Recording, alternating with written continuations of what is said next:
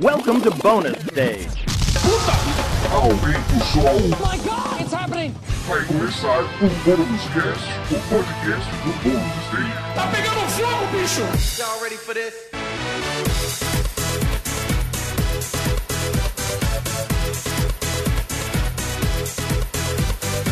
Começando mais um Bônus Cast, o podcast do Bônus Stage sobre cultura pop, videogame, cinema e várias outras coisas. Eu sou o Rodrigo Sanches, junto comigo, literalmente, né? Beatriz Blanco aqui ao meu lado, tudo bom? Tudo bem. Dentro do possível, tá É tudo tudo possível, tá tudo bem, né? Não Tá tem o que tudo bem. Com a gente também o nosso querido Wagner Waka. Olá, meu caro. E aí, tudo bem? Como é que vocês estão? Tá na medida do possível. Tá né? rolando, tá rolando. Tá rolando. Eu queria trazer uma frase maravilhosa de um belíssimo escritor brasileiro chamado Dias Gomes, Uhum. do Odorico Paraguaçu. Quem, pra quem gosta de péssimo, tá ótimo. Essa frase significa Brasil. né? É, não, é verdade, né? Com- dentro de várias coisas que vem acontecendo, até que tá tudo bem, É, né? Pra quem gosta de péssimo, tá ótimo. Essa frase é- Exatamente. é linda. Perfeito. Junto com a gente também temos um convidado especial. Estamos hoje com o Felipe Gugelmin aqui com a gente. Bem-vindo, meu querido. Olá pessoal, tudo bom? Eu agora confesso que eu tô um pouquinho constrangido porque eu não sei citar autores tão. Eu não, eu não sou tão sábio quanto o Wagner, quanto o menino Waka.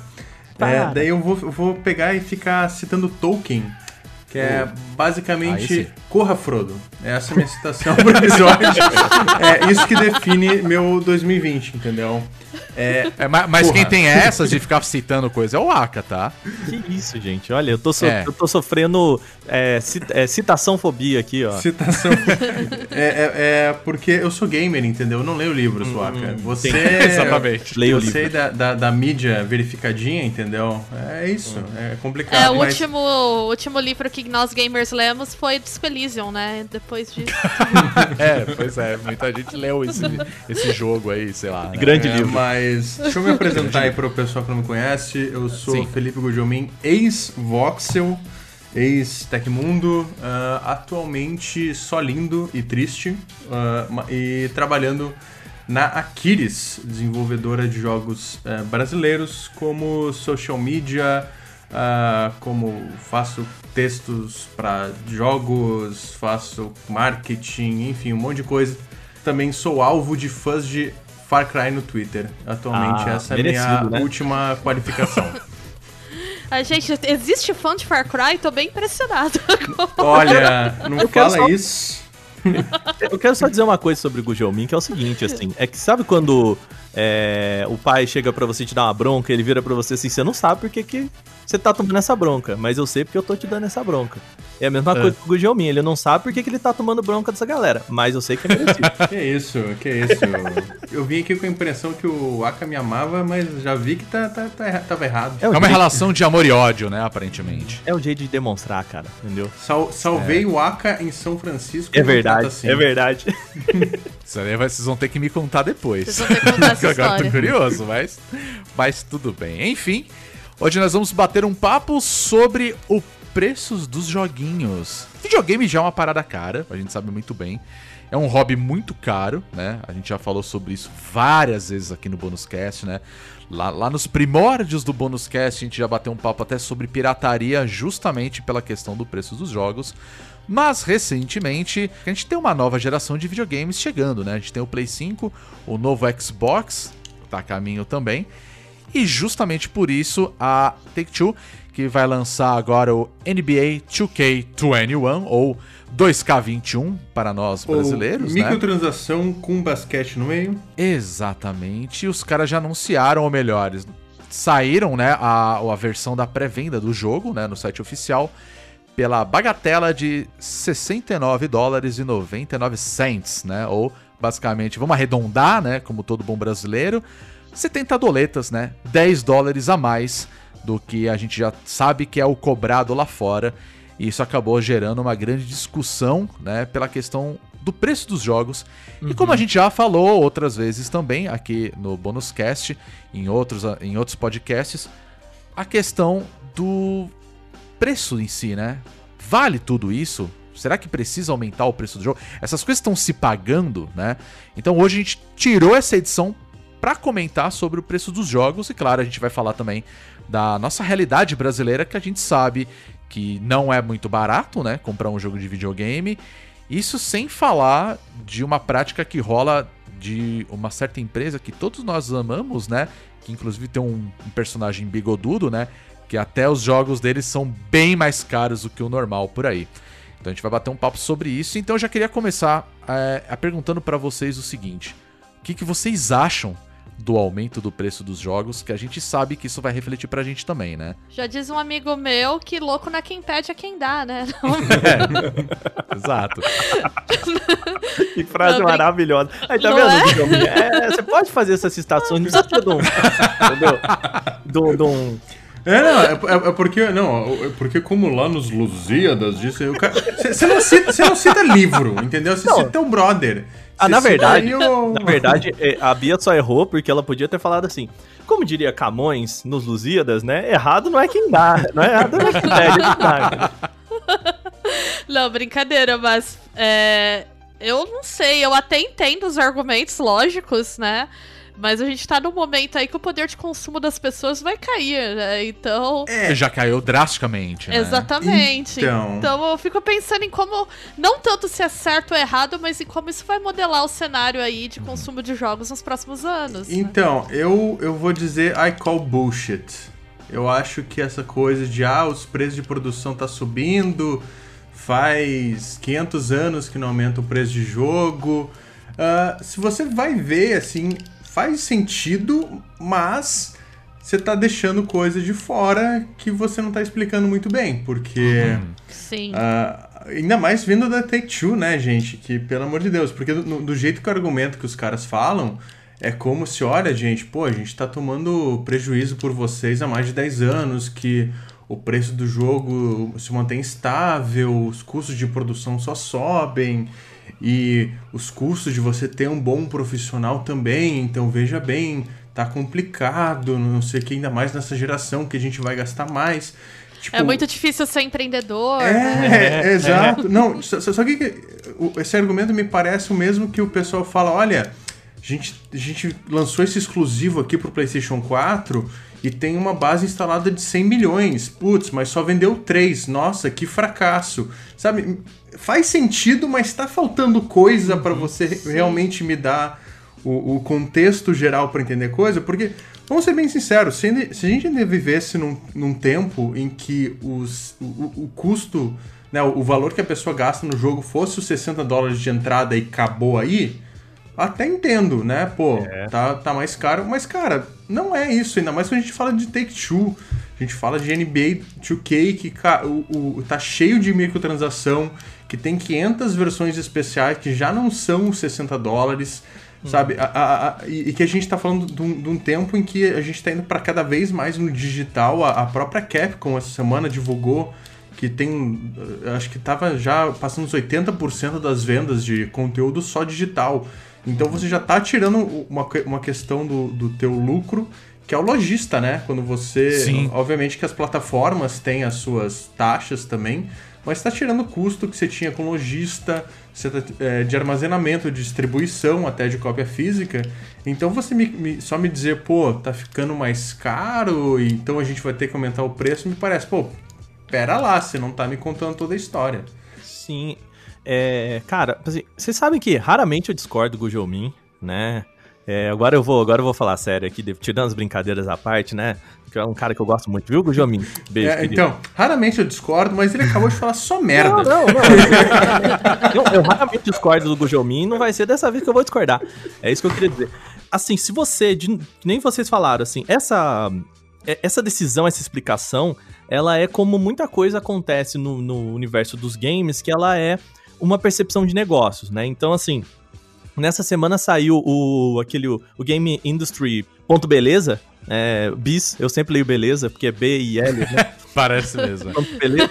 Inclusive é um site, né, que fala sobre a indústria de games e tal. Eles foram atrás do IDC e do Gartner, né, que são dois grupos de análise de mercado e tudo mais. Uhum. E os caras falaram, olha, é o seguinte, desde que os jogos passaram a custar 60 dólares até hoje, o preço de produção de um jogo subiu entre 200% e 300% a depender do jogo, né?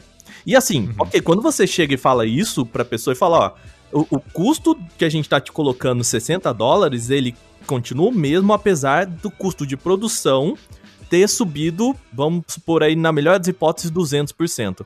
A hora que você chega e fala isso pra gente, você fala, ok, vocês têm razão, né? Então, nossa, por que que, né, não aumentou ainda, gente? Você até fica com dó do coitado do empreendedor que, né, vai matar o CNPJ, coitado. e aí, só que é, o que o Gujão me fala, outra parte da história que é, né? Se você pegar exatamente dessas mesmas empresas o relatório fiscal, é, tanto 2K, é, Activision, EA, Ubisoft, eles continuam tendo uma margem de lucro, uma conta que fecha e fecha muito bem. Né? A gente ah, precisa lembrar que uma das partes mais importantes da Sony atualmente é o setor de games. Né? Uma empresa que faz televisão, faz câmera, faz celular. E, e assim, cara, na real, o, o ponto é essas empresas, as con a conta tá fechando. Então é muito engraçado você ver. Eu não vejo, por exemplo, a Activision fazer isso, mas ok, eu, eu te garanto que a Activision tá só esperando alguém dar o primeiro tiro para ir atrás. Saca? É, a, a, Activision, eu tô esperando só as notícias ali de 2021 dela é, tendo lucro recorde comendo de preço do jogo e demitindo mais 300 pessoas. Exato! e, e, aí você me chega e me fala assim, cara, é... Não, a gente, a conta não fecha, gente, é um risco muito grande. E os caras batendo recorde, recorde, recorde, recorde, recorde de venda, de lucro e tudo mais. Então, assim, uhum. é, aí eu, eu, eu não lembro quem, eu acho que foi o, o Renato, Renato Mealu, Renato Seveiani, ele falou, cara, ok, eu entendo esse pensamento, mas assim, ao mesmo tempo é um risco para a empresa, né? Então, se o jogo também for um fracasso, é um, um, fracasso muito grande, é um risco muito grande. A empresa precisa lucrar em cima do, do risco. Sim. Eu concordo com isso, em partes, porque nessa semana eu tava conversando com um cara que ele chama Fernando Riso, ele é CEO de uma empresa que é Modern Wolf. Fiz uma entrevista com ele pro Canaltech e ele defende um negócio que se chama desenvolvimento ético. Que, que ele. O, o negócio dele é: se a empresa com a qual eu tô trabalhando, desenvolvedor, ele não tá com a equipe é, bem, a equipe, né, tá fazendo crunch, beleza, se ferrando e tudo mais, não vale para mim esse jogo. E aí eu fiz a pergunta para ele e falei, beleza, legal, muito bonito que você tá falando, cara, muito legal, parabéns pelo jeito que você pensa, mas a conta fecha, né? E a resposta dele foi, não sei, mas o que, o que ele me falou é, a gente vai publicar sete jogos. Se um desses sete jogos for um estouro, eu pago os outros seis. Uhum. Então, assim, cara, desculpa, Activision, mas só Call of Duty te paga tudo o resto que você faz. Mesma coisa de UK, sabe? Só Sim. de você publicar. Acho que Borderlands ainda tá pela 2K, né? Sabe, você tem. O 2K tem quatro jogos que explodem, cara. Pelo amor de Deus. A Take-Two, GTA 3, tá, é, em 2013, tá pagando as contas dele até 2050. É, entendeu? Pois é, né? E, e, eu fico pensando se isso também não é uma justificativa prevendo a crise que vai vir, né? Como falando, a gente sabe que o poder de compra das pessoas vai cair, já tá caindo e vai cair uhum. muito drasticamente, né? Eu acho que é muito mais uma tentativa de pesar agora, sabendo, né, que vai. E isso movimenta uma elitização ainda maior do mercado de jogos, né? Sim. Total. Sim, não, é, porque o, o meu pensamento é, vai muito em cima também com principalmente com o mercado nacional, né? Porque assim, 250 reais é o preço que a gente paga em média num jogo aqui no Brasil. Teve alguns jogos que foram vendidos a 270, 280, mas eu acho que já voltou aos 250. É um preço muito alto, né? E hoje, por questão de cotações e tudo mais, muita gente já parou de fazer uma, uma certa prática que rolava já um tempão atrás, que era comprar lá fora valia muito mais a pena. Mas Até o... pela cotação, né? É, mas, mas, Rodrigo, vou, vou te contar um negócio, cara. Hum. Pode te deixar um pouquinho chateado.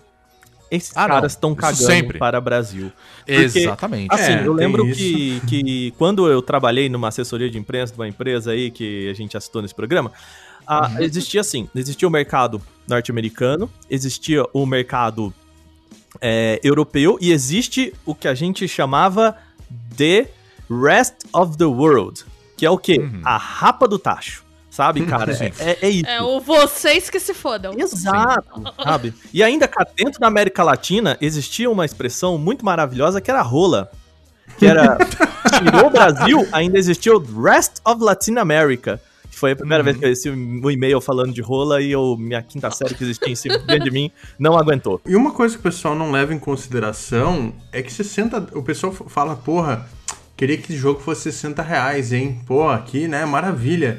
Pessoal lá dos Estados Unidos que tá na boa. Cara, 60 dólares pra eles não é barato. Não, Não, é uma a grana boa. violenta. N- Não, É uma não- grana boa. não- é, uma, é uma grana boa. É, é até- claro, é.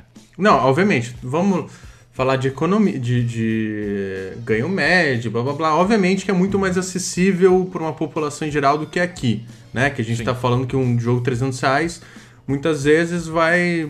É quase metade do salário que o cara ganha um salário mínimo e tem desconto em folha. Se bem que, né, é- é- isso, isso também já tá virando mito porque a carteira assinada aqui também já tá sumindo. Ah, isso já é um mito aqui no Saudades. Brasil. né? Pois é. Não, então, mas 60 dólares é muito caro, assim. a- Eu acho que eu não, não, vi, não vivi a vida de um americano, mas tive a oportunidade para algumas vezes. Você vai em, em algumas lojas, principalmente de eletrônico, e daí você vê que é mais barato do que aqui, mas, tipo, o que eles consideram caro é tipo, ah, nossa, pô, Xbox, não sei o que, 500 dólares, pô, super barato aqui na conversão. Cara, mas 500 dólares muitas vezes é mais caro do que uma baita TV 4K, que, uma ba- é. que um baita aparelho de som, sabe? Tipo, não são eletrônicos baratos pros caras. Ainda mais que, eles, que lá eles têm aquela questão de, de ganhar por hora. Então pensa que, sei lá, o- o- os caras estão lutando por um salário mínimo de 15 dólares por hora. É meio, tipo, é meio dia de salário cara, que o cara teria que gastar pra ter um jogo, né? Fora ter que ter comida, que não é barato lá. A não ser que você, você vai comer só fast food, ah, principalmente preço de aluguel, dependendo de onde você está morando, é super caro, então não vai sobrar dinheiro. E lembrando que lá o pessoal é, não tem essa coisa de SUS aqui, né? A gente tá vendo isso com o Corona. Você tem que ir pro hospital, você tem que fazer qualquer coisinha, é cash, é paga. É paga. Então o, o cara não vai falar, pô, 60 dólares é de boa. Não, o cara vai pensar, porra, vou guardar esse dinheiro porque eu vou precisar disso uma hora, porque tudo lá é, é- é pago. Então, o pessoal acha, ah, aumentou para 70 dólares. Cara, não é, não é leve, nem lá. Sabe? Que o pessoal tá, tá numa situação mais tranquila. E levando em conta a frequência que esses jogos são lançados, né? Tem uma questão também de risco que eu acho que é, é balela. É, essas empresas, cada vez mais, elas lançam franquias que são super seguras, que inovam super pouco, né? Quanto mais caro o jogo, menos o jogo tem de fator de inovação e de risco. Que risco tão grande é esse, né? Que eles estão correndo pra justificar. Super concordo. E, e por isso que eu acho estranho a gente tá vendo justamente as empresas super bem estabelecidas falando, é, sendo os maiores ah, advogados a favor dessa mudança, sabe? Tipo, se fosse, sei lá, pô, o pessoal da- a gente viu, tava vendo aqui antes da gravação da Devolver falando, ó, galera, a gente vai ter que reajustar um pouquinho o nosso preço porque tá, tá tenso, né? Os custos de produção subiram. Pô, ok. E quando você vem, vem me falar, tipo, Take-Two, Ubisoft, Activision, o Sony, né? No caso do, do cara do God of War falando, é, tem que subir o preço mesmo. Porra, mano, vocês estão com lucro recorde. Daí, e, e- e sem contar que essa, essa, eu acho essa balela aí do tipo, ah, mas pra pegar um profissional, é, capacidade a gente tem que pagar cada vez mais. Cara, a gente sabe que a maioria desses estúdios grandes trabalha tudo com contractor. Que é uma, uma, uma porrada de gente que ganha pouco, não recebe hora extra, trabalha no crunch sem receber hora extra, com, com a esperança de um dia se unir à empresa, que na maioria das vezes não acontece. Então, tá tudo errado, assim. E, e assim, ainda tem um- uma, uma outra questão. Eu tava vendo um- uma palestra do, de um dos caras, principais caras da Organização Internacional do Trabalho, falando sobre é, essa internacionalização do, da relação de empregado e trabalhador, né? Então, assim, cara, se a Ubisoft resolve contratar um cara de, sei lá, Taiwan, um cara do Brasil, ele sabe que ele não precisa pagar a mesma grana. Porque se o cara chegar pra mim e me oferecer hoje um trabalho de contractor, né, que sem, sem relação trabalhista de 2 mil dólares, por, né, que no, no final vai dar 2 mil dólares por mês, que provavelmente é menos que os caras recebem lá, cara, pra mim isso é uma fortuna aqui no Brasil. Tipo, eu falo, caraca, bicho, eu vou ter um salário de 10 pau, cara, que provavelmente vai subir nos próximos meses, porque não é dólar. E então, assim, é, os caras sabem que o custo também do funcionário, existe uma, outra, outro tipo de relação, de coisas que os caras estão cortando, assim, né? É, então, quando a gente pega essa relação de subir o custo de, de produção de 300% e o, o jogo continua no mesmo preço, é, existe muita coisa nesse meio do caminho que os caras não estão falando, né? É, por exemplo, uma coisa que não falam é que muito desse custo de produção é marketing. Sim. Muitas vezes não, não é o custo de, de produção do jogo. E também tem uma coisa que, sei lá, eu acompanho muito o Jim Sterling, que é um cara que é, faz, né, é, é muito crítico à indústria. E ele altas vezes se pergunta, cara, esse custo de produção é uma coisa que aumenta, é uma coisa que o público tá pedindo? É uma coisa que a gente realmente está exigindo? Não, eu não vou jogar esse jogo se não tiver um mocap de cachorro, sabe? Eu não vou jogar esse jogo se ele não tiver uma nova tecnologia de cabelo, não sei o que. Tipo, cara, daí a gente vai ver o que, que qual é a maioria dos jogos mais jogados, assim, até eu pego o Steam como base, é aquele survival game que muitas vezes não tem uma, uma apresentação visual super sofisticada, mas tem ideia de gameplay. Porra, Stardew Valley, cara.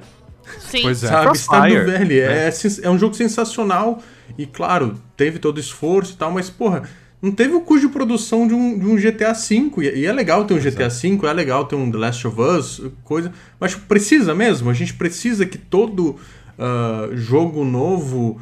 AAA seja o maior mundo aberto já construído, que tem 500 mil detalhezinhos que meia dúzia de pessoas vai notar. O meu exemplo preferido é as bolas dos cavalos de Red Dead Redemption 2 Sim. encolhendo no frio, assim. É o cúmulo do. Só pra galera falar, ai que legal isso acontece e foda-se, ninguém mais liga. E ainda vou um pouco mais longe, tá? Porque a gente jogou o The Last of Us, eu achei os cavalos do The Last of Us 2 agora muito mais bonito. Ou seja, já, já evoluiu. Tipo, foda-se as bolas do cavalo, saca? Tipo, então, já a, era, saca? a, a minha maldição em, The Last, em Red Dead Redemption 2 é que todos os cavalos que eu tinha eram fêmeas. Eu não Você não pôde nem ver a isso. bola É. encolhendo. Que triste você ser privado dessa experiência de Mas gameplay. você tinha que ter um computador com ray tracing pra poder ver as bolas do cavalo em alta definição. Então, Então você já é, fez errado, sabe? É Eu, gente, eu, pelo amor de Deus, eu sabe? tenho. Agora, né, safado? Ai, ai, ai. Que é bem isso. Mas, sabe, tipo, eu também acho que eu acho que tem um exagero por trás disso tudo, assim, de querer criar um custo absurdo numa coisa que não é bem assim. É, eu montando meu setup gamer pra jogar o Tommy, né? Tipo, montei um puta máquina, beleza, agora o visual novel vai rodar linda. Né, não, vai rodar Rato, Rato Football Friends, né? Tá rodando liso. É. Então, O- Mas olha, olha, olha, as penas bom, né? desse pombo, gente. As mais realistas que eu já vi. mecânicas de asas que você não vai usar nunca. Rodrigo, eu queria é, dar um passinho pra trás aqui pra, Diga. pra gente também, assim, falar, né? Ok, é, dentro desses, desses mais de 10 anos aí que os jogos se mantêm a 60 dólares, né? E não, isso não quer dizer que as empresas também estão só tomando na, na bunda aí e, e quieta, né? Eu acho que faz parte da gente também fazer um histórico, assim, de beleza. O, o que hoje rende pra uma empresa que produz um jogo? Com né? certeza. É, a gente começou, se não me falha a memória, eu acho que essa é a sequência, né? A gente começou com um DLC que, de certa forma, você fala, mas ok, tem um desenvolvimento aí, mas a, a questão da DLC é que ela aproveita, primeiro, ideias que meio que já estavam em desenvolvimento, mas foram cortadas do jogo final, geralmente.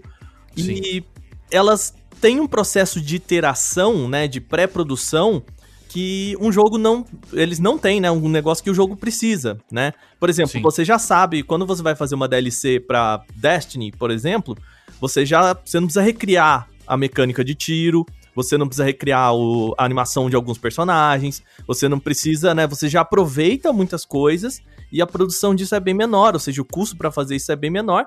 E aí você vai lá e lança por 40 dólares, né? Você gasta, sei lá, 10% do, do quanto você gastaria de tempo de pessoal pra fazer o jogo completo e cobra mais que a metade do preço de um do, do jogo completo, por exemplo, né? Uhum. Então, assim, é, essa, esse foi um jeito dos caras a- a- acharem de, de fazer, e essa é uma aposta correta, né? Uma aposta correta que eu falo assim, uma aposta certa, né? Porque, assim, quem comprou o jogo, você já tem uma base instalada. É, provavelmente, se você já comprou o jogo e jogou ele o suficiente, cara, por que não pagar mais um pouquinho pra, né, pra você continuar com aquele conteúdo adicional que, alguns anos atrás, poderia ser gratuito. E não é bem uma prática também, assim, muito nova você lembrar que, no, por exemplo, Street Fighter, só no Super Nintendo teve umas sete versões diferentes Pois é. com pequenas mudanças, né? Então, assim, é, é um jeito do- da indústria se ajeitar e pagar suas contas. Aí depois a gente teve as microtransações, né? Que veio muito do, dessa ideia dos, dos jogos de celular, né? De você pagar um- uma coisa muito é, muito pequena, assim, no, no, no smartphone você pagava 10 centavos por uma vida nova, né? Um real por um- uma roupinha do personagem X, e aí você leva pro videogame, né? Pro, pro console, daí, ah, paga aqui cincão por um, um carro diferente, um negócio, é, um conteúdo que é extra, né? Não é diferente da DLC, não é um negócio principal, né? Que, eu, que eu até acho que, de certa forma, tem sua honestidade, mas a gente vai ver. Eu, eu- pra mim, a forma mais perversa que você vai ter hoje em dia são as loot boxes, né? Sim. Você não. Sim. Que, sei lá, uma, uma coisa eu lembro quando saiu Street Fighter 4, que o pessoal ficou pistola. Ah, não, putz, mas essa. Vocês vão vender roupa, porra, que é com mercenária, não sei o que, horrível. Cara, hoje em dia, tipo, Overwatch, você, você não tem nem a opção de comprar roupa. Você vai comprar uma chance de ter uma roupa que, se, com muita sorte, pode ser aquela que você quer. Tipo, é, é muito mais perverso, porque você não tá. Se me der a opção, pô, legal essa roupa nova da Tracer, massa, durante esse evento, posso comprar? Tá, quanto que. Tá, você pode ganhar no jogo ou, sei lá, pagar 3 dólares, sei lá. Não, não é barato, mas tá, se eu quisesse mesmo, eu pagava 3 dólares e deixava de boa. O problema é que muitas vezes o cara vai lá gastar 50 dólares em caixa de loot e não consegue aquilo, Exato. sabe? Acho É, uma que- coisa é como você falou, né? Você ter a customização e, nossa, hoje a gente pode ter várias, várias é, outros exemplos, né? O próprio Fortnite mesmo, que os caras estão sempre anunciando personagens novos, você compra a roupa deles e tudo mais. O próprio League of Legends também, né? A mesma, mesma pegada, né? Você tem um jogo gratuito, você compra as roupinhas e tudo mais. E, cara, isso é uma fonte de dinheiro interminável, né? Se a gente for ver. Né? Mas ainda acho que o lance da das loot boxes, eu acho uma sacanagem que os caras fizeram. Sabe? Tanto que, assim, foi, foi muito criticado. E não é à toa. Cara, você tem a chance do bagulho e você não conseguiu o que você quer. Vamos falar a real, a filha da putagem sem tamanha, cara. É que eu acho que assim, cara, assim como as microtransações, elas são uma, elas são uma ferramenta, né? Se você pega os jogos da Square pra celular, que os caras eles, né, basicamente o jogo é quase de graça, mas cada personagem é uma microtransação diferente, aí você, ó, pô, peraí. Então você tá me falando assim, pra eu comprar um personagem pro jogo, eu preciso pagar, É. né?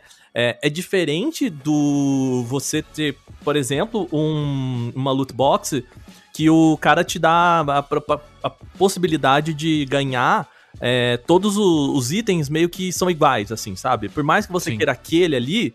é, e, por exemplo, cara, se você pagar 10 é, centavos por loot box, né? E beleza, se você gastar ali um real, você meio que pegou todos os itens, o negócio garante que você não pega item repetido, ou te dá um mecanismo para você vender um item repetido, né? Como é, por exemplo, uma cartinha de, de né, colecionador de, de álbum da Copa, né? É, Então, assim, mas, mas- a gente tem uma diferença essencial, né? Que a cartinha de colecionador de al- algo da Copa, você tem uma coisa física uhum, ali, sim, né? Sim. Mesma coisa, acho, acho que comparar Magic com o que foi o Artifact. Que tipo, Uhum. o Artifact, ah, não, a gente vai vender pacote de carta que você pode revender. Tá, mas tem, tem uma diferença, acho que até é, psicológica ali da gente ter a, a coisa, é, a coisa física que você, tipo, putz, eu posso colocar aqui numa pastinha e, e exibir e, e ter, ter esse aspecto colecionável, sabe? Não, é, não, é, não tem o mesmo valor de a pessoa chegar na sua casa e você fala que senta aqui no, no, no, no PC e você fica passando um monte de slide das cartinhas que você tem e você parece só um nerd maluco, né? Do que a pessoa pegar, por exemplo, uma pastinha que tá ali, eu posso ver, aí você, né, pô, legal, o negócio que você tem aqui e tal, né? É, não, eu entendo. Mas, assim, ao mesmo tempo, eu acho que são ferramentas, sabe? E, por exemplo, as, as loot boxes, eu acho que o que acabou com as loot boxes foi a EA, né? É, Ah, com certeza.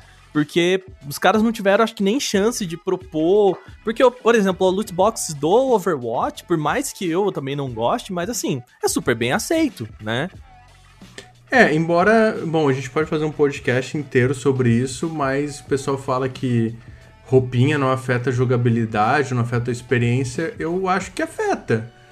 Tipo, no sentido que, cara, se não afetasse, é, você não, não ia ter tanta gente querendo ter a roupa diferente da Tracer pra. Afeta sim. É, por- por- porque, porque a roupa diferente, ela meio que estabelece a, a personalidade do cara como jogador. Ele diz alguma Exato. coisa Exatamente. sobre o status do cara. Então, E a aceitabilidade neutro, que ele né? vai ter dentro da própria comunidade. Tem, tem pesquisas bem legais sobre isso até. Depois eu posso passar, mas afeta. É, pode não te deixar mais forte no jogo, né? Mas a skin é determinante se você vai ser aceito em certos times, a maneira que a galera vai te tratar quando você vai começar uma partida. né, da skin também. Inclusive, tem até hum, relatos de mulheres que evitam certas skins ou que se sentem mais pressionadas, por exemplo, do tipo, ah, você tem que provar que você joga duas vezes melhor pra merecer a skin que você tá usando. Afeta sim, afeta muito. Cara, isso é muito surreal. É, tem toda uma questão Eu lembro de um, de um amigo meu de que... capital social em cima das skins. É, exato. Eu tenho um amigo meu que uma vez estava conversando e o filho dele jogava Fortnite. Ah, ah, Imagino que ele ainda deva jogar. Mas ele falou que tava. que ele arrumou briga na escola, assim, porque os coleguinhas falaram de é, você não tem a skin tal. É, é. E, tipo, era meio que uma questão meio que social, assim, Sim. sabe? De você ter ou não ter, né? Independente se ele jogasse bem ou não. Mas, tipo, o cara era mais foda por ter a skin X lá do, do jogo, sabe? E é uma coisa que você para pra se questionar. Tipo, cara, que ponto chegamos, tá ligado? Eu já vi, até em relato de pesquisa, a equipe de, sei lá, de LoL falando, ah, é foda porque se eu entro pra jogar sem skin, na hora que cê- da equipe eu sou o único sem skin, a galera me zoa. Ou me prejudica. Porque, puta, você não tem nem skin, entendeu? Então. Cara, isso é surreal. É, é. Fora os relatos de gente que jura que a skin altera e deixa mais forte. Mas aí eu acho que é piração da Mas aí eu acho que é. Eu também acho que é piração, porque, sei lá, vai, é. Dando um exemplo aí, você tem o League of Legends, e Olha- teve as, as skins da, da KDA, né? Se a gente for falar de Street Fighter, tem skin que é banida de campeonato porque zoa a percepção do. da, da, da hitbox Sim, de alguns sim. personagens. Caramba, não É, tinha isso, pensado nisso. isso a galera fala muito em LoL também. Que tem skin que a percepção, por exemplo, de um especial, de algo da área de alcance de alguns ataques muda. Então o pessoal usa. Mas, ah, assim, cara, é, eu, eu realmente, eu também, eu não sou muito, eu não sou a favor de loot box. Eu, sinceramente, microtransações para pon- pontos assim que são, é, não são chaves do jogo, eu, ok, eu, eu, eu entendo, sabe? É, que nem itens cosméticos e por mais que a gente possa falar que, ah, mas ah, isso vai modificar. E aí depende muito do jogo também, cara. Por exemplo, sei lá, você tá jogando um jogo que é ou cooperativo, ou um jogo tipo Destiny, assim, que, cara, o mais forte do Destiny não é o, o, o competitivo, saca? Então, Sim. assim, Sim, sim.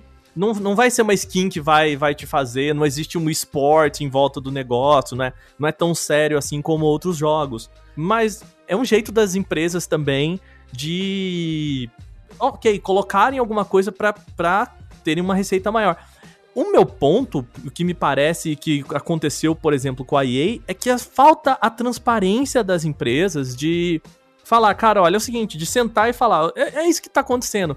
Porque é sempre assim. Os caras vão lá, lançam o jogo, aí a comunidade cai em cima, aí jornalistas caem em cima porque a comunidade caiu em cima, e aí volta os caras pedindo desculpa e fala, pô, a gente não sabia que, que ia ter essa recepção. Bicho, vocês têm, vocês têm Q&A, sabe? Vocês sabem o que, como que as pessoas vão reagir às coisas, sabe? É, é, eles metem o se colar, colou. É, entendeu? Joga lá. É isso. Como diria um outro poeta, um outro poeta carioca aí, bicho, todo dia um idiota e um malandro saem de casa e eles se encontram, entendeu? É isso Pois que a é. Bia falou, entendeu? o problema é quando a empresa tenta e o negócio se colar, colou. E veja, Sim. É, né? é, falta, eu acho que, da empresa falar, de novo, beleza, é, vamos sentar aqui. Cara, a gente tá fazendo assim porque, nesse sentido, a conta não fecha, pro nosso negócio é importante, papapá e tal. Não coloca ali assim, sabe? Tipo, É, então, eu acho, eu acho que, essa- sabe? eu acho que essa transparência, ela não existe muitas vezes, porque ela vai passar pelo lado mais sórdido do capitalismo, que pelo menos pra mim é a coisa que eu acho mais bizarra, que é essa, essa questão do crescimento constante e infinito, né? Porque muitas vezes o que o cara tá preocupado não é se não vai dar lucro, não é se tipo, pô, chegou no fim do mês, eu paguei todos os meus boletos, paguei todos os meus funcionários e ainda sobrou uma grana aí pra, eu- pra eu dar pra investidor. Às vezes o que o cara tá, tá preocupado é que é, putz, olha, esse ano eu dei, sei lá, 2 bilhões de lucro e, pô, os investidores ficaram super felizes. Esse ano eu tenho que dar 3 bilhões de lucro. Putz, como é sim. que eu vou fazer? Se, der que- um, se um der 1,9, todo mundo fica um cara É. de, de, de- bosta, Não, assim. Se né? der 1,9, todo mundo com dinheiro no bolso, você vai falar, putz, eu perdi aí 100 milhões. É isso, é essa lógica que eu acho bizarra. E, e por isso que a gente vê o troço cada vez mais predatório. O próprio, o próprio EA eu acho que é um bom exemplo disso, que o FIFA, as cartas do Ultimate Team deram tão certo que eles quiseram levar para todos os jogos. E Sim, a gente verdade. viu no que deu. O Need for Speed Hit foi um que, f- por outros motivos, também é, gerou muito descontentamento, porque virou um grind no final das contas. É, sabe? A, a gente viu que essa mecânica eles, eles tentaram expandir para tudo. Acho que outro. Outra criminosa nesse sentido, que, é- que também é bem conhecida, é a própria Warner. Né? O, o- o- acho que o, o Shadow of Mordor, que foi um jogo que. Um pay que... to win É, total, então, né? Nossa, que chega- che- chegava no final do jogo, era aquela coisa, você não comprou as microtransações, cara, você tinha que fazer um grind tão absurdo que, che- que chegou ao ponto que o pessoal foi lá e falou: ah, gente, olha, a gente realmente viu, olha, mas a gente é muito nobre, a gente vai fazer um update que vai tirar todas as microtransações do jogo. Tipo, cara, por que, que tava, tava lá desde o começo? Sabe? Pareceu muito tipo imposição do departamento de vendas sobre o, sobre o game design. É, é- é isso que me preocupa, sabe? Quando- É, eu achei curioso isso também, porque no final das contas a gente tá falando muito da questão de investidores, do- da grana que esses caras acumulam, né? Com a venda de jogos, né? A distribuição em si. A real é que esse valor, ele não vai todo, né? Claro, ele tem várias outras compensações. Tanto que uma das coisas que eu achei muito interessante, e eu até queria entrar nesse assunto, foi o ponto que rolou o anúncio de Horizon Zero Dawn, que vai chegar agora para PC, né? Então ele estava em duas plataformas, tanto a Steam quanto a Epic Games, né? E em duas, as duas plataformas eles estavam cobrando, pelo menos aqui no Brasil, né? Ele estava cobrando valor médio de 90 reais, né? Vamos levar em consideração que é um jogo que já tinha lançado já a, a gente já tem três anos de lançamento, né? Que foi lançado inicialmente pro PlayStation 4 de forma exclusiva e agora indo para PC, aquela coisa toda.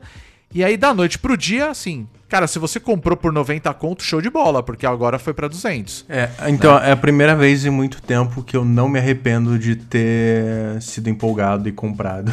É, então, é, sabe? E aí, qual foi a justificativa dos caras, né? Já começa pelo papo de, pô, preço cheio, né? Num jogo que foi lançado há, há, há três anos atrás, né? Tudo bem que ele tem ali a. Acho que ele tá incluso a DLC, né? Todos os outros detalhezinhos que. Olha lá, de novo, né? Tentando ganhar dinheiro novamente com uma parada que já foi lançada há muito tempo. E aí a justificativa dos caras é: tem muita gente lá fora que usa VPN, né? Pra comprar os jogos nas regiões como América Latina, que normalmente o preço é um pouco mais em conta, pra pagar mais barato ainda, né, do que eles poderiam pagar lá fora. Levando em consideração, claro, aquele pensamento que a gente tem de, ah, pros caras é show de bola, né? E não é. Mas essa foi a justificativa dos caras, né? E aí isso eu fico pensando, cara, será que, tipo, isso tudo não tá sendo inflado num nível que vai muito além do que a gente já imaginava? É que, assim, eu falo principalmente do meu conhecimento do Steam, que esse é, é um mercado muito bem estabelecido de re- revendedor terceirizado.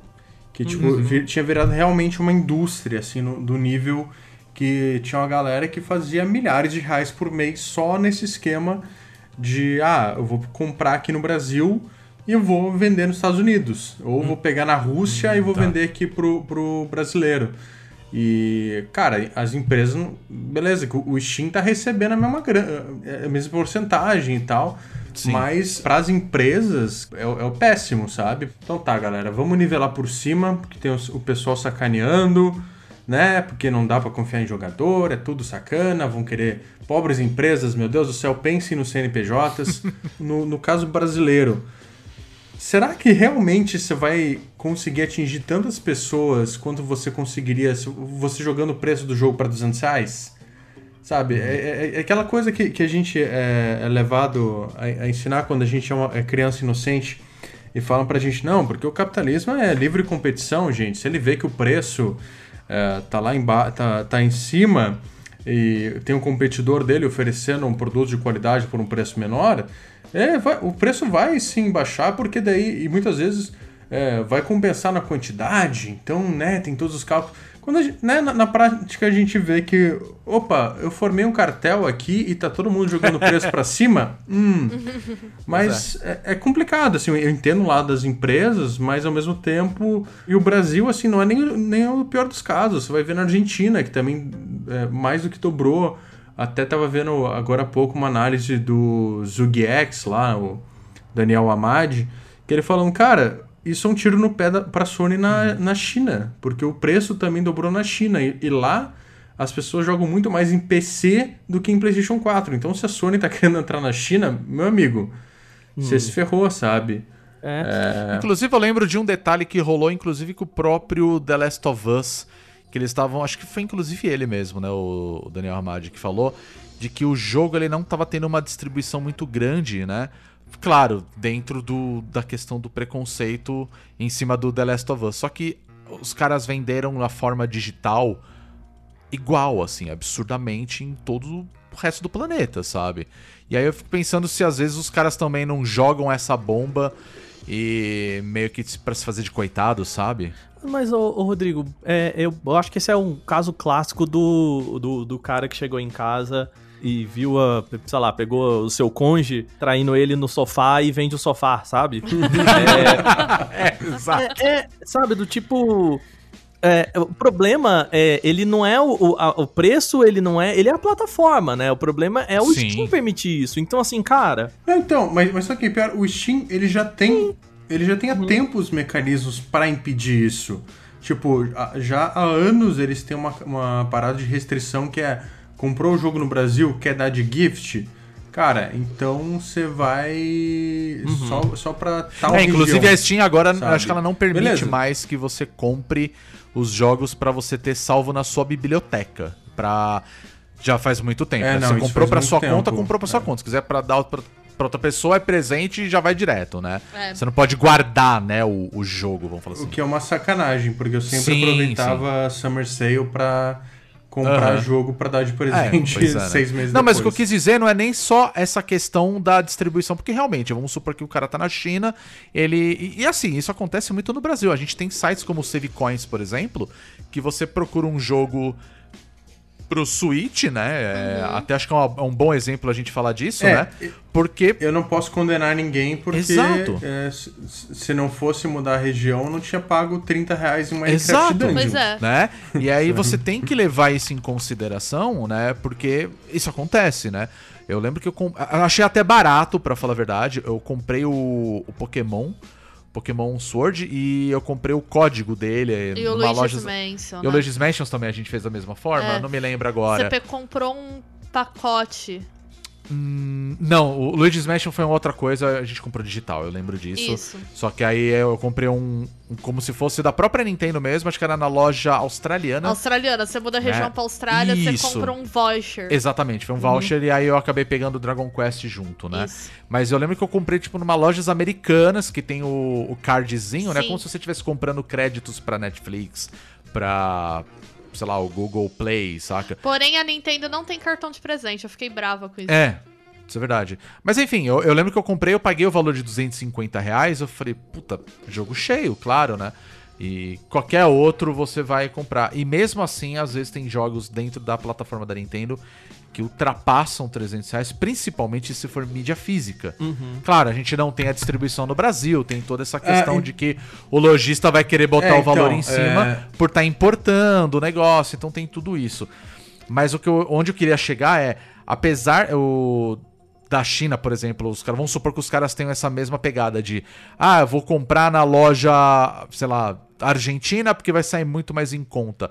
Mas aí não foi esse caso, assim, as pessoas pela loja chinesa mesmo estavam comprando o jogo, né?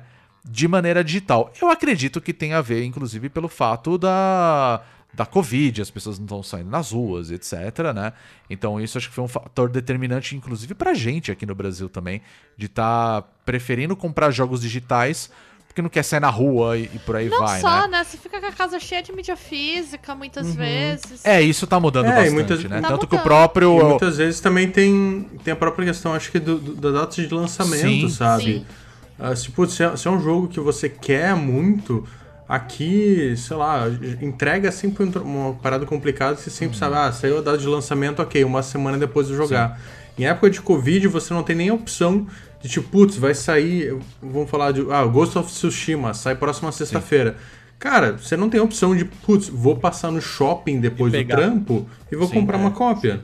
E muitas lojas especializadas, como foi um caso meu mesmo, que eu, eu queria comprar o Zelda, o. Caramba! Breath of the Wild. Não, o outro, Link's o bibelozinho. O Link's Ah, Awakening. Link's Awakening. Awakening. Eu queria comprar o Link's Awakening é, físico. Porque eu falei, pô, todos os Zeldas pro, que saem eventualmente pro Switch, eu vou querer a, a mídia física. Por quê? Não sei. Eu achei a caixinha bonitinha, falei, vou comprar. E aí todos os lojistas que tinham falavam, ah, vai demorar 10 dias pra chegar, tipo, da pós o lançamento. Aí você fala, cara, eu tô na puta neura de jogar esse negócio. Eu acabei encontrando numa Santa Efigênia da vida, porque eu tava de passagem. Eu falei, deixa eu ver aqui na loja, vamos supor que tenha. E aí, por acaso, os caras tinham, eu peguei e comprei. Então acho que também tem esse fator, né, da- do lançamento, da, da facilidade. E eu acho que a partir de agora a gente vai começar a ver muita questão do digital. Tanto porque a Sony mesmo, né, já tem uma versão aí anunciada do PlayStation 5 que vai ter o leitor e outros sem o leitor. É, então, aliás, prim- só uma observação, eu tô achando muito estranho que logo após a a 2K, a Take-Two fazer essa questão dos, dos 70 dólares, já surgiu uma porrada de texto defendendo, sabe? Falando. Aquela, aquela, é, é a mesma coisa que, que, que eu vejo essa semana do tipo, ah, por que, que o 30 FPS ficar nele pode ser ótimo na próxima geração? Tipo, me pareceu muito, muito texto que supostamente de opinião, mas que tem uma cara de uns press Nossa, releases, sem assim, meio disfarçado, que eu já fiquei. Ah, e, e- no, e no próprio texto da Polygon, que também tem essa pegada, não, olha, realmente, tá subindo o custo. Tem um cara é, de uma empresa de consultoria citando, gente, com o pessoal, é, o, o, o 70 dólares é ótimo, porque com a Covid tem mais gente que tá virando gamer. E. e- não, mas, mas é isso, tem mais gente jogando é, porque tá em casa e de repente pe- comprou um videogame e, e tá perdendo preconceito. E olha só, a gente tá, tá vendo nossa pesquisa que o pessoal do console ele é menos sensível a preço do que o pe- pessoal que joga no mobile e no PC. Então, se a gente aumentar 70 dólares, nossa, Mas não vai é- ter diferença, sabe? Eu, Tipo, eu, eu, eu fiquei eu acho engraçado, no ano bizarro. passado, eu fui pra, pra Dreamforce, que é, uma, é um evento da, da Salesforce, que é uma empresa de, de CRM, enfim, de o, o que ponto que eu quero chegar. Essa empresa, ela basicamente trata dados para entregar para outras empresas. Então o cara lá subiu no palco e falou: Não, que o nosso software aqui vai ser atualizado, ele consegue pegar do seu cliente 397 bilhões de dados em segundos, não sei o que lá. Isso no meio que a gente tava discutindo, o Facebook e, e empresas pegando Uhum. nossos dados. E aí, sabe quando você se sente um, um cara numa bolha assim, tipo. Cara, não é possível que esses caras não estão lendo as mesmas notícias que eu. Porque a visão deles do que é ter dado dos usuários é completamente diferente da minha. E aí, ó, né, por que, que eu tô contando isso? Porque a hora que você fala pra mim assim, que um cara de negócios vira e fala, poxa, mas vai ser ótimo, porque tem mais gente comprando e, e se a gente subir pra 70 dólares vai ser ótimo pro mercado. E assim, é totalmente um pensamento de pessoa de negócios, né? De Com certeza. investidor, do cara que depois lá vai, vai apresentar o relatório fiscal, né? Estourar um champanhe e falar, puta, se a gente tivesse demitido mil, teria sido até melhor, né? Exatamente, cara. Putz, Exatamente. deixa aqui me banhar é, com esse champanhe que custa três salários do cara que tá aqui há 10 anos e eu não dou uma promoção pra ele. Exato. Então, assim, cara, é, na hora que você me fala isso, a gente volta naquele ponto do, do início do texto, assim. Ah, enquanto a gente tá aqui discutindo se é, microtransação é legal pra gameplay, se é, jogo esteticamente muda o seu jeito de jogar ou não e tal. o- é isso, assim, o, o ponto mais nefasto é esse. Então eu volto naquele, na- no papo que eu tive com esse cara, né, com o pessoal da Modern Wolf, que é inclusive assim, cara, que papo, sabe? Que, que, que cara incrível, assim, de conversar, né? Ele pareceu, pelo menos, muito... É, muito sincero no que ele tava falando. E eu falei, cara, mas como que você faz isso? Né? Como que você escolhe uma empresa e você fala, cara, eu, eu, eu, vou. Meu jeito de pensar é esse. E aí ele falou assim: tipo, eu tive a sorte de ter investidores que topam isso comigo. E aí, assim, sabe quando dói assim um pouco? Se eu vi, porque assim, cara, depende desses caras, depende de quem paga, né? Depende de quem bota a grana pra essa roda girar. Pô, legal que existe uma Modern Wolf, mas ao mesmo tempo existe uma só, né? Pois é, né? Exato. Infelizmente tem isso. né? Quando você pensa e, e volta, por exemplo, lá no, na Microsoft com o lançamento do, do Xbox, que você. A gente ri hoje, né? Do, dos caras venderem o Xbox como hub de entretenimento. Mas pro relatório que eles mandaram pros investidores, aquilo fazia muito sentido, né? Sim. Então, Sim. na mesa de reunião, pros caras que definem isso, faz muito sentido. O ponto é que eu, eu realmente acho que não dá pra defender esse aumento, sendo que a gente tem, primeiro, o lucro deles muito alto ainda. Tipo, não tem nenhuma empresa em risco dessas grandes que propõem isso. Uhum. Não tem. é, existem outros mecanismos, né? Agora a gente viu o pessoal testando recentemente o, o jogo que não é uma DLC, né? O jogo standalone, né? Que a gente teve com a Naughty Dog, depois a Ubisoft testou aí também o, o Far Cry, que é uma porcaria. O. Testou vários desses jogos, assim, que eles não são exatamente um jogo novo, mas também não são um DLC, um jogo né, de 40 dólares e tal que parece que já, já desistiram da ideia também, já viram que não, não, não tem resultado esperado. É, a gente também teve, teve a moda aí dos uh, Game as a Service, Uhum. que daí o pessoal percebeu que, pô, se o, o cara é legal, ele, ele, ele tá jogando Game as a Service, mas, putz, as pessoas só têm tempo pra jogar um desses, né? Elas não vão jogar 15 Exatamente. Game as a Service o, o tempo todo, né? Sim. E, e, cara, a- aí eu, eu acho que, que existe um- uma outra questão, por exemplo, com a Ubisoft, né? Que a, a Ubisoft ela é muito conhecida por salvar seus jogos, né?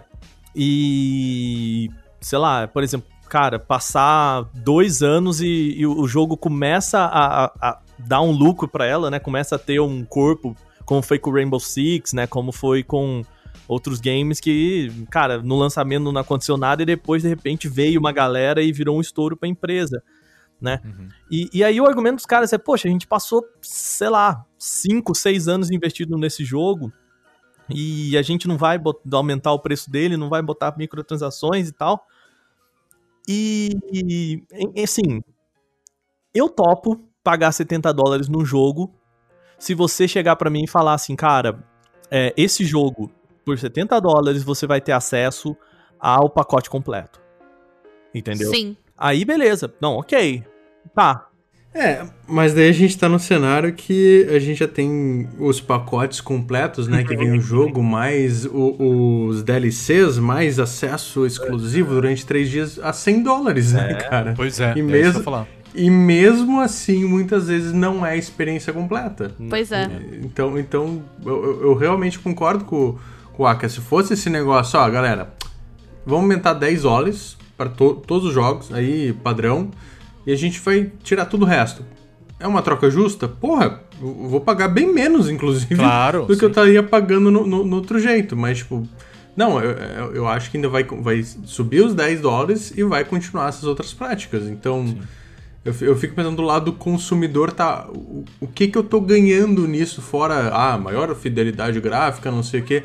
Inclusive, é, é- é legal quando a gente até fugir um pouquinho dessas narrativas meio é, construídas, porque se você procura, tem muito material que fala, tipo, não, gente, mas o custo de produção não tá subindo tanto assim.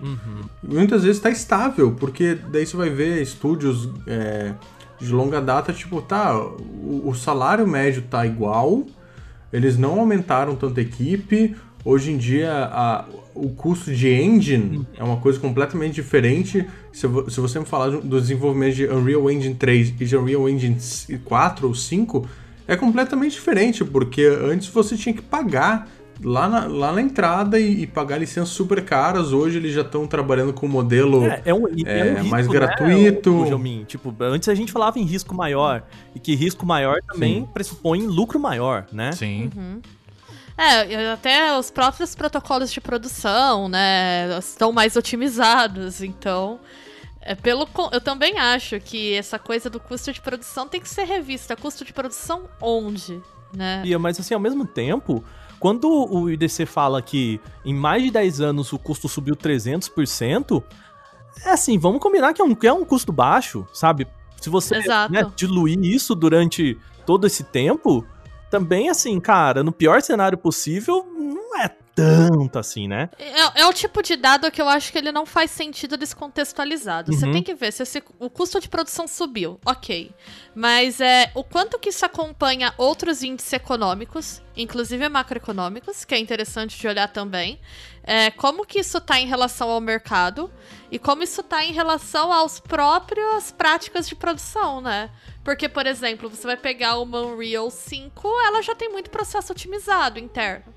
É que você vai economizar um tempo ali. Então, onde que tá indo, né, exatamente? Que pontos da cadeia de produção que esse custo tá subindo, assim? Eu vejo esse dado e falo, ah, legal, ser 300%, mas relacionado ao quê? Né? Como que esse dado tá contextualizado no próprio mercado? Por isso que eu também acho que é um dado que sozinho a gente não pode fazer muita coisa com ele, sabe? Uhum. Não, e, e- e também assim, 300% tá, mas qual que é o ponto de partida? Exato, exato. Porque, assim, é, é muito diferente eu falar, olha, meu jogo, ele, sei lá, falar 10 pra, pra produzir, subiu 300%. Pô, tá, subiu, mas né, não é um absurdo. Ou você me falar, olha, meu jogo levava 1 milhão pra produzir, agora tá subiu 300%. Tipo, bom, a gente trabalha em jornalismo, já recebeu aqueles press releases de empresa nossa, console dobrou as vendas nesse final de ano. Tá, mas você tá me informando o número? Não, a manchete é essa, dobrou as vendas. Uhum. Você não me diz nada, cara. Tipo, se você tava vendendo um console, não é notícia. É, Aliás, é- é- não, é notícia, mas eu vou te zoar. Eu gosto de um exemplo que o Alberto Cairo usa no livro dele sobre infografia, de uma reportagem que saiu na imprensa brasileira no começo dos anos 2010, assim. Que era logo que teve a lei seca, falando que o número de, que o número de mortes no trânsito tinha aumentado após a lei seca. Querendo insinuar, né, que não valeria. Só que, né, essa nova lei aí de consumo de álcool. Só que no mesmo, nesse mesma faixa de tempo, né, nesse mesmo período, o número de carros em circulação aumentou muito também. E quando você viu o dado do número de mortes, né, pelo número de carros, tinha caído. Então, assim, é isso que eu falo de dado descontextualizado. Do tipo, tá, aumentou. Uhum. Mas aumentou em relação ao quê? Da- qual que é o ponto de partida exatamente? É, como que tava o cenário econômico há 10 anos e como tá hoje? Como que tava o mercado consumidor? Porque eu acho que esse dado descontextualizado ele não justifica É, sozinho. não, exatamente. E, e eu imagino, por exemplo, que há 10 anos atrás você tinha muito menos gente comprando games do que hoje. Exatamente. Com certeza. Mesmo, e mesmo assim, Gugelmin, assim, cara, é, lendo o livro do Schreier, né, falando sobre o desenvolvimento de The Witcher 3, né, a CD Projekt, do, do salto do The Witcher 2 pro The Witcher 3, os caras, tipo, o estúdio cresceu, o estúdio dobrou de pessoas, né, aí você fala, nossa, mas o custo de produção, mas, cara, vocês que resolveram fazer um jogo que é 50 vezes Exatamente. É, não, é, É. vo- vo- volta aquela questão que eu trouxe, que é tipo, tá, quem que tá pedindo isso? É. É realmente o consumidor que tá falando, nossa, realmente, olha, Me- Metal Gear era um lixo. Putz, que bom que o Metal Gear 5 trouxe um mundo aberto. Tipo, ninguém tava falando isso, sabe? É, verdade. É, é muito difícil você medir custo de produção na indústria criativa, né? Uhum. É, então. Sendo que cada produto vai ser diferente, que é exatamente isso. Da onde tá vindo essa demanda, né? Esse jogo precisa ter tudo isso, né? É bem complicado. É, eu acho que. Eu, eu não sei, eu queria até fazer uma pergunta pra vocês com essa questão, porque, é, obviamente, assim, hoje em dia as pessoas compram muito mais videogame. E eu acredito que por conta da pirataria, né? Porque antes era fácil você comprar um videogame desbloqueado, você não ia ter que gastar dinheiro com o jogo. Começa por aí. E hoje a gente tá numa situação até de pandemia que um dos principais assuntos, assim, principalmente releases que a gente vem recebendo é, é, as pessoas estão comprando mais videogame, é, o Switch tá esgotado no mercado, porque né, a gente sabe que tem uma demanda aí que o pessoal tá, tá em casa, não tem meio o que fazer e acaba comprando.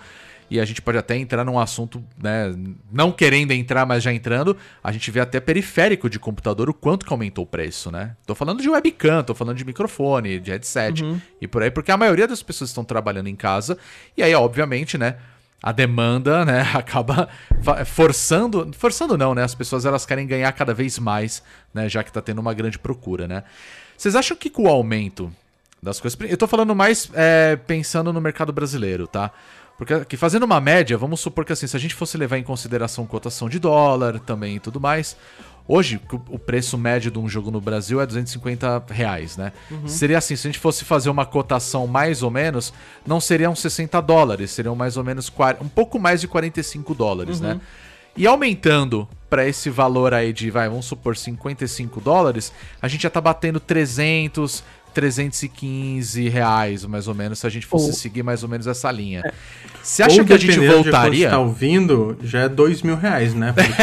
Porque Dependendo de Não. quando você estiver ouvindo, É, exato. É, Rodrigo, eu fui, eu fui tentar fazer essa conta pra, pra uma matéria lá no canal Tech. E assim, eu percebi que. Exatamente, é assim, é, a- o aumento dos 10 dólares, ele não, ele não corresponde exatamente ao mercado brasileiro, exatamente porque você falou, né, que aumentar 10 dólares de 40 para 50 é diferente de 60 para 70, exatamente porque, Exato. é, cotação, enfim, multiplica. Mas, é, o que, que. Por onde a- a- eu fui na conta, né? Então, assim, de, 40, de, de é, 60 dólares para 70 dólares, houve um aumento de 17%. Né? Exato. Então, eu pensei, beleza, então o quanto seria se a gente tivesse um aumento de 17% aqui no Brasil? Também sabendo que não é diretamente assim, né? Eu conversei com um pessoal da, da, da indústria que precifica isso, e eles falam que, cara, é meio, é meio que é programa de cartinha do, do Silvio Santos, sabe? Joga pra cima e alguém pega uma e acontece, sabe? É, é, não, é, não é que é meio... É que existe tantos fatores é, pelo quanto que os caras acham que vai vender aqui, quanto que eles conseguem de negociação com as empresas que, que publicam aqui, enfim. Existem tantos fatores que é difícil precificar isso, mas assim, supondo 17% de aumento, esse jogo iria para 290, né? Sim. É, o que eu acho que é, assim, quem faz 290 faz 300, sabe? Exatamente. Eu penso exatamente isso. Então, eu acredito que se isso acontecer mesmo, a gente vai começar nesse, nesse momento, assim, a ver jogos aqui a 290. Aí muita gente falou, mas você não tá levando em consideração o dólar, né?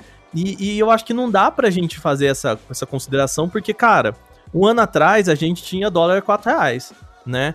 Subiu pra 5 e, e essa, é, esse aumento não se viu nos jogos de videogame, né, proporcionalmente, né? Então, por exemplo, quando você falar, ah, é 40 dólares, é, mas se subiu de 4 reais para 5 reais o dólar, não passou a 350, por exemplo, entendeu o meu ponto? Sim, sim. É, então, o, o mercado aqui também ele não é tão exatamente porque existe a mídia física, existem empresas aqui que né, prensam os jogos aqui no Brasil, né? As mídias físicas de jogos são feitos aqui no Brasil, então a gente não importa o cerezinho lá de fora, né? É, e por conta disso também a própria a própria compra de jogos de fora, ela sofreu um baque, assim, né? Durante o dólar 2, 3 reais, era muito vantajoso você ir pro Paraguai e trazer uma leva de jogos para vender. Né? Eu lembro Sim. que lá para 2013, Ai, sa isso saudades, Play é, Asia. isso acontecia muito, mas a partir do momento que o dólar disparou pra cima de 3, é, já não valia mais a pena fazer isso, né? Porque você ia vender Sim. basicamente pelo mesmo preço que uma Americanas e, enfim, né, B2W Uhum. da vida, com o risco de ir para outro país, né, e tudo mais, e colocar essas coisas na conta. Então, assim, é, em termos de jogos, eu acredito que o nosso crescimento não vai ser tão assim, né? A gente, tem, obviamente, tem FIFA aí que, que chutou o balde e resolveu vender o próximo FIFA a 300 conto aqui no Brasil. Pois é. É surreal. Ou, e que eu acho que não se sustenta, assim. Eu acho que não é uma, uma- algo que vai ser. que vai se repetir com os próximos jogos, assim. Eu imagino, para uma próxima geração aqui no Brasil que entende. Que gosta muito de engambelar com a galera que fala: não, mas esse aqui, ó, diferente do jogo para PlayStation 4, o jogo de PlayStation 5 é mais caro. E aí você, mas lá fora, os dois custam 60 dólares. Mas aqui Uhum. no Brasil, não. Por quê? Porque é Brasil. Pois é, né? entendeu?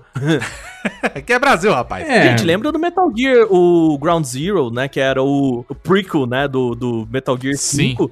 Que lá fora era o que? Vendido a 10 dólares e aqui no Brasil era vendido a preço cheio. Né? Exatamente Sim. porque, bom, é um jogo. É. né? Indo, para outras indústrias, a gente pensa em celular, né? Não, não que celular tipo Apple seja barato em lugar nenhum do mundo, mas é aquela coisa, ah, saiu um mo- modelo esse ano, acho que tá o quê? Na fase dos mil dólares. Você vai esperar que ano que vem vai estar mil dólares. Pelo menos durante alguns anos eles estão mantendo essa frequência. Aqui no Brasil, esse ano um- o equivalente a mil dólares. Ano que vem, é equivalente a 2.500 dólares. Por quê? Porque vende. Exato. Porque né, o pessoal tá pagando. Exatamente. Mas eu chutaria 290. Assim, se é, a gente config- tivesse essa configuração de, de jogo de próxima geração a 70 dólares, o que eu acho que também não vai acontecer, tá? Eu acho que esse foi um É, e- e- chute aí da 2K que foi na água, sabe? É, e também tem que levar em consideração, acho que muitas vezes, dependendo do tamanho do jogo, acho que a gente consegue ver até um preço promocional 280. Sim. Por exemplo, se for é, um grande lançamento exclusivo, que daí vai cair ah, em grandes redes, né? Submarino, Americanas, Amazon, que daí os caras sabem que a quantidade que eles vendem ah, compensa eles fazerem um preço mais legal. Então, tem, tem todos esses fatores que, por exemplo, lá você não, você não vai ver essa variação, né? Ah, Por exemplo, uma, uma GameStop não vai fazer, putz, olha, o, o Last of Us vai vender pra caramba, ou vamos botar um preço promocional de 55 dólares aqui, porque vai ter tanta demanda que vai compensar. Não, os caras lá tem é 60 e sempre vai ser 60. Então. É, se É, aqui e- no Brasil e- ia querer aumentar pra 65, né? Ou 70. É, não. E, inclusive, essa, essa minha. lembrei agora da, da GameStop que eu tenho uma, uma teoria da conspiração. Que na verdade o aumento de preço para 70 dólares é uma jogada da GameStop para vencer a crise que ela tá, entendeu? Porque Ah, quando sim. você joga o jogo para 70 dólares, de repente você tem uma ressurgência do mercado de usados. Que a Ah, GameStop faz sentido. era a- entendeu? Era a referência e que era a maior fatia do lucro dela. Então, você está estimulando as pessoas a comprar o jogo usado e ir na GameStop e fazer ela conseguir voltar pro, pro azul. Olha Caramba, só. faz todo sentido isso que você falou. Vixe. faz muito sentido. É, não, mas eu, eu acho que eu, sinceramente, acho que a, que a GameStop não tem essa bala na agulha aí, não, viu, cara? Eu também Apesar- acho que não. Ah, mas- não. apesar do mas, Red mas, mas o- onde que você vai comprar seu console, Waka? Você tem que ir numa loja. Você, vai ter que ir numa, Sabe? numa loja. fi- A maioria das pessoas vai numa loja física, vai querer ver o aparelho, vai querer testar ali. Qual que é a loja física que tem em todo canto? A GameStop. Olha só. É, não Pois sei, é. não sei qual que é. Qual que é o... Eu sei, não, não, Não, mas é algo a se pensar. Eu, eu gostei dessa sua teoria. Gostei. Achei ela legal.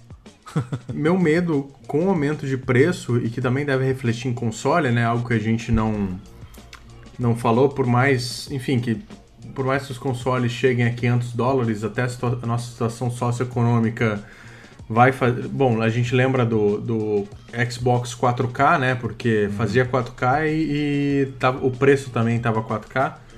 Ah, mas eu, eu acho que, o- que que o meu medo é que isso vai, esses aumentos de preço vão tornar consoles uma coisa ainda mais elitista. né? Sim.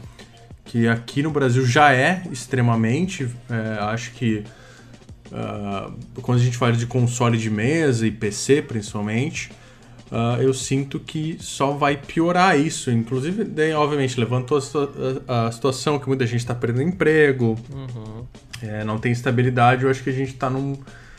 na- como diria a community, na worst timeline, né?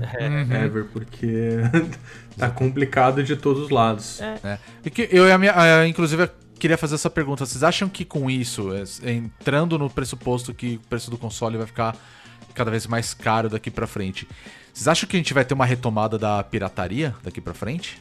Não sei dizer. Ah, eu vou dizer assim, ah, como jogador De consoles, de tá? PC, Digo de consoles, é. Não, como jogador de PC eu acho que tá, tá estável, acho que inclusive tá melhor do que tava há muito ano, muito tempo, porque tem Steam, tem é, App Game Store, GOG, sabe? Acho que essa questão de ter aquela questão de, ah, por que, que as pessoas não baixam mais música? Ah, porque hoje em dia tem o Spotify, Sim. né? Então, mas eu acho que em console, acho que o, que o grande é, obstáculo nesse sentido não é necessariamente o preço.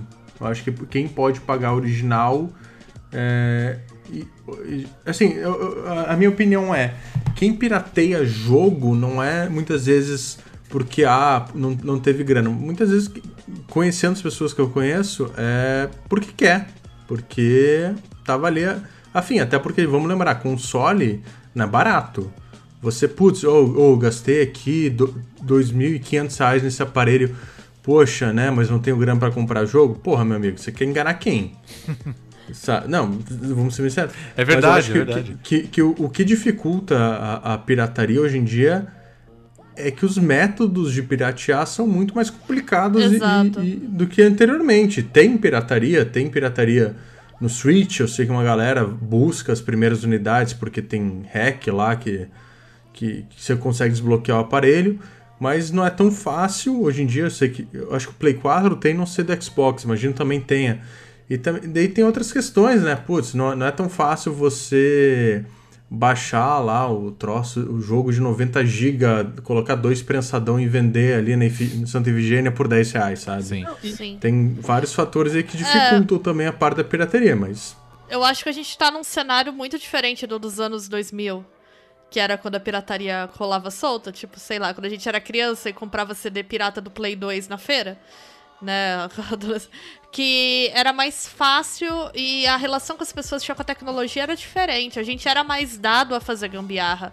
Hoje, se você não tem um aplicativo que resolve seu problema, você fica puto e desiste. A gente É. tinha da reserva de mercado, né, Bia? É um. É, É, é- era outra cultura. Eu também acho que a dificuldade técnica é, e logística de fazer pirataria hoje em dia ela é meio impeditiva, assim. E tem mais um ponto, assim, eu acho que as empresas elas aprenderam muito, é, muito bem a, a como cercar isso, né? Porque, cara, beleza, você pode desbloquear o seu Switch, mas aí e a, e a eShop, né? E o. É, exato. to- Você pode É. desbloquear o seu PS4, mas assim, você perde o seu perfil, você perde, né, o jogo online, você tem, né, tem toda uma. A plataformização é um caminho sem volta nesse sentido. Exato, né? Então, sim, você aquela coisa, ah, pirateia aí The Division vai jogar, amigão. é, exato. É. Você vai fazer o quê? Eu vejo muito mais as pessoas se voltando pra jogos gratuitos e pra usados do que pirataria. Uhum. E, e, Rodrigo, você Sim. falou da, da Covid-19, tem uma, uma análise interessante que a gente pode trazer da indústria de tecnologia, que é o seguinte, assim, até para PC, né? Isso não aconteceu tanto com videogame, mas aconteceu muito com PC e periféricos e coisas do tipo, que é assim, no primeiro trimestre, é, se viu muito uma queda da- da- das compras, né? Eles, na verdade, Sim, eles sim. calculam shipment, né? Então a gente pode também pensar que o shipment é o envio para as lojas, né? Sim, sim. Então, como a, a crise aconteceu na China, né, a, e no começo né, do ano, em fevereiro, ali até março, no primeiro trimestre, foi primordialmente na China, você teve os problemas de fabricação. Então, esses dados, eles são um pouco obtusos, mas a gente pode olhar para eles ainda com essas ressalvas, né? No começo do ano, o mercado de PCs, ele teve uma queda muito forte, né? E agora, no segundo semestre, ele tá tendo uma alta muito forte, né? Uhum. E qual foi a análise que o pessoal fez? Então, beleza, a gente pode pensar também que agora teve a retomada da, da fabricação na China e tudo mais e tal, mas o que eles perceberam é que não é só os envios para a loja, mas também a compra, né? Então, é, não é só a, a- fabricação levando pro, pro lojista, mas o lojista vendendo também, né? Eles viram que houve um aumento. O que, que eles, eles analisaram? Beleza, no primeiro cenário tava todo mundo muito. Cara, o que, que vai acontecer? Né, eu vou perder meu emprego, é, não vou, é, eu vou ter que trabalhar em casa, não vou, o que, que vai. Sabe, tava todo mundo se ajeitando ainda e tentando entender como seria o processo. Agora, passou de 100 dias de quarentena, meio que. Cara, quem, que- quem já perdeu o emprego, é meio que, né, o grosso da galera já perdeu. O quem Sim. consegue trabalhar de casa já tá estabelecido trabalhando em casa, né? E essas pessoas começaram a perceber duas coisas. Primeiro, que elas precisam se organizar em casa para isso. Segundo, que elas têm menos opções de entretenimento agora. Então, assim, o Sim. mercado de PCs e de videogame cresceu muito por conta disso. O que, que eu tenho visto das análises assim? Que essa galera sabe que isso é uma onda. Sabe? Aham. Então, assim, que também ah, vão aproveitar esse momento para subir o preço até a página 2, porque, cara, você não precisa ser muito analista para entender que no Natal não vai vender videogame como vendeu agora, né? Principalmente mesmo. porque as pessoas já compraram videogame agora, né? Sim, sim. Então, assim, é, a tendência é para um um terceiro semestre, terceiro trimestre e um quarto trimestre de queda das compras, né? Se, principalmente se a, a quarentena, né, as coisas se normalizarem e tal. E então, nesse sentido, eu não, eu não aposto que a- esse 70, assim. Eu acho que, pô, a Sony e a, e a Microsoft ainda estão com medo de falar o preço do videogame. Né? Imagina o Pois preço é, dos né? jogos. Então, ah, não, eu acho que tá, a 2K deu esse pulo aí, sabe, jogou. É isso que a Bia falou. Se colar, colou, sabe? É, malandro é o gato, né, que nasceu de bigode, né? Desculpa, eu só queria falar sobre isso porque eu acho essa frase engraçada. Mas eu acho que é, é, é muito isso, né? Tipo, todo mundo. Tem o malandro e tem o otário, né? Uma hora eles se encontram, né? se Sim. encontram. Então, assim, pelo, pelo menos esses números que, que eh, se tem, assim, do quanto games estão crescendo. E aqui no Brasil, é, essa alta também ela é muito por conta de fronteira fechada, né? Por conta de uma, uma falta de entrada de produtos por aqui e tal. E muito dos mercados que eram abastecidos de produtos vindo da China, né, com AliExpress e coisas do tipo, não estão chegando. Então tem muita gente aproveitando para subir os preços exatamente porque agora eles têm um oligopólio, né? E muita gente que é só safado, né? Porque Sim. você vai ver merca mercado de hardware. Cara, é impressionante que, que nenhum lojista brasileiro tem, trabalha com estoque. Né?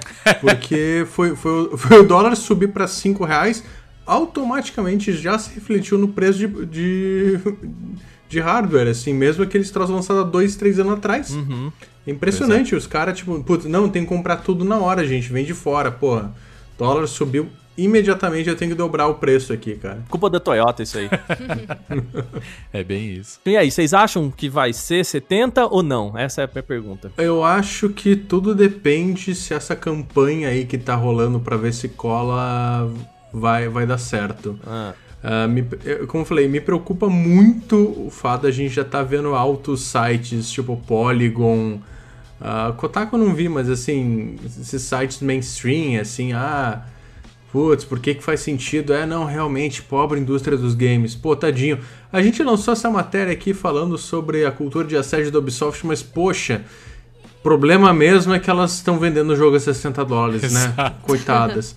Eu acho que depende muito se isso vai colar entre os consumidores, da mesma forma que DLC acabou colando. É. Da mesma forma que a gente teve o primeiro momento ali da armadura de cavalo para pra Oblivion que virou motivo de piada. E hoje em dia, tipo, todo jogo tem sua armadura de cavalo, sabe? É, isso é verdade. Eu acho que assim, se colar vai ser 70 dólares e logo vão dar um jeito de falar, putz, mas olha, 70 dólares. Ah, galera, pô, é realmente. uh, Ray Tracing é caro, gente. Pô, tem que ser 75, vai. Vamos, 75. Vocês estão pagando 70. Quem paga 70 paga 75, né? Vamos, então. Exatamente. Eu acho.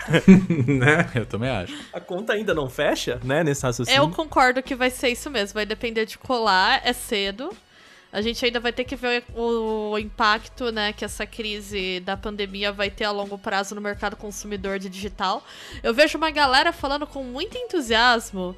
Ai, porque agora está crescendo porque as pessoas estão ficando em casa, mas ninguém está considerando né, a queda do poder de compra a médio e longo prazo.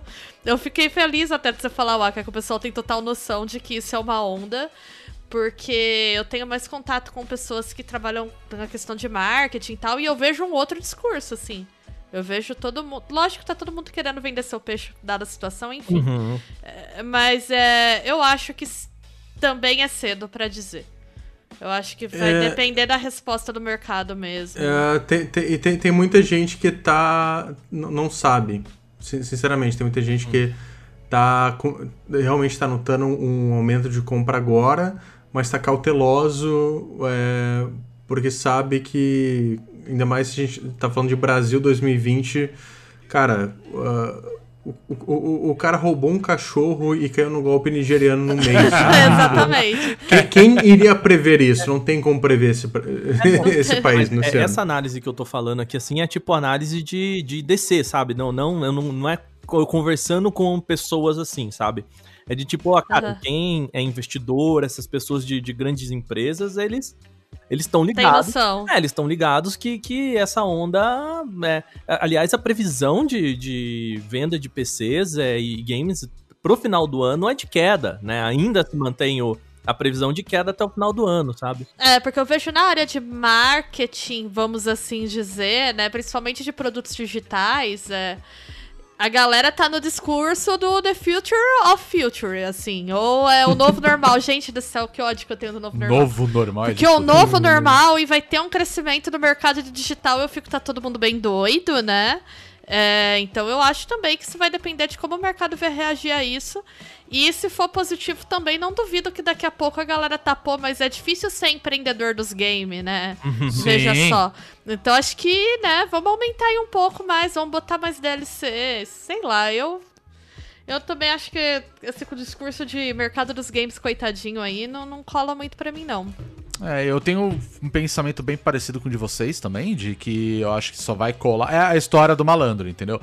Só vai colar se a galera não falar nada, sabe? Eu- Até porque a gente tem esse caso que vocês mesmos citaram, né? A gente tem um FIFA chegando aqui por 300 reais. E eu acho que o FIFA é até um bom exemplo pra gente brincar com isso também, porque no final das contas é o mesmo jogo de todos os anos atrás. Olha, é, como, como jogador de FIFA é, frequente, eu Uhum. vou discordar veementemente de você, tá? É que nem eu falo.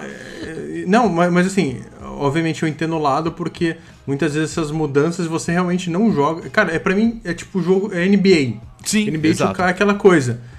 Eu comprei o 20 aí que tava em promoção. Eu fui ver, o último que eu comprei foi 2013. Então eu que não acompanho, cara, pra mim é uma, uma bosta. É, tipo, Exato.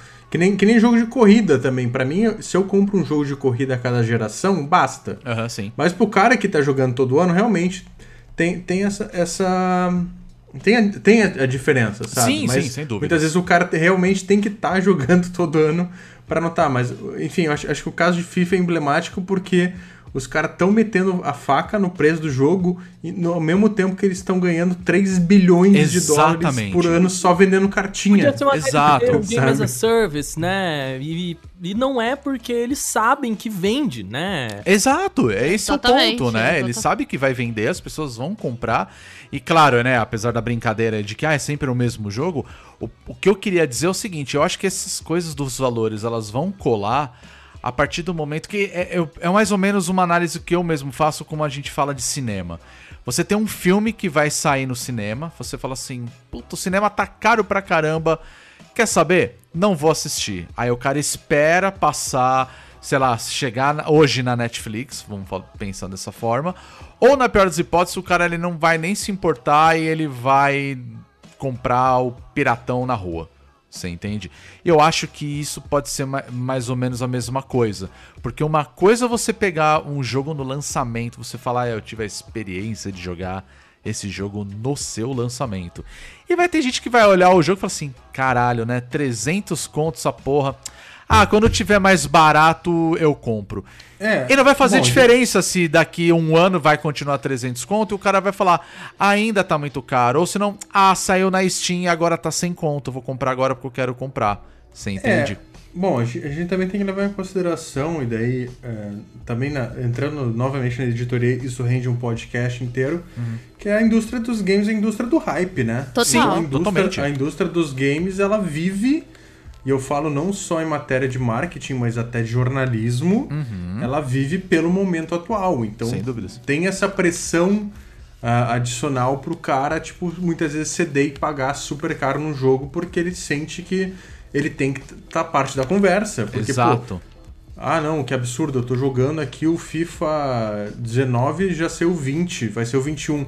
Pô, ninguém mais tá jogando, pô, ninguém mais tá falando desse jogo. Pô, eu tô errado, então, eu quero fazer parte da galera. Claro. E eu acho que isso só Então- reforça, né, o que você tava colocando de que isso vai defender de uma resistência dos consumidores também. Porque se colar, a galera vai que vai.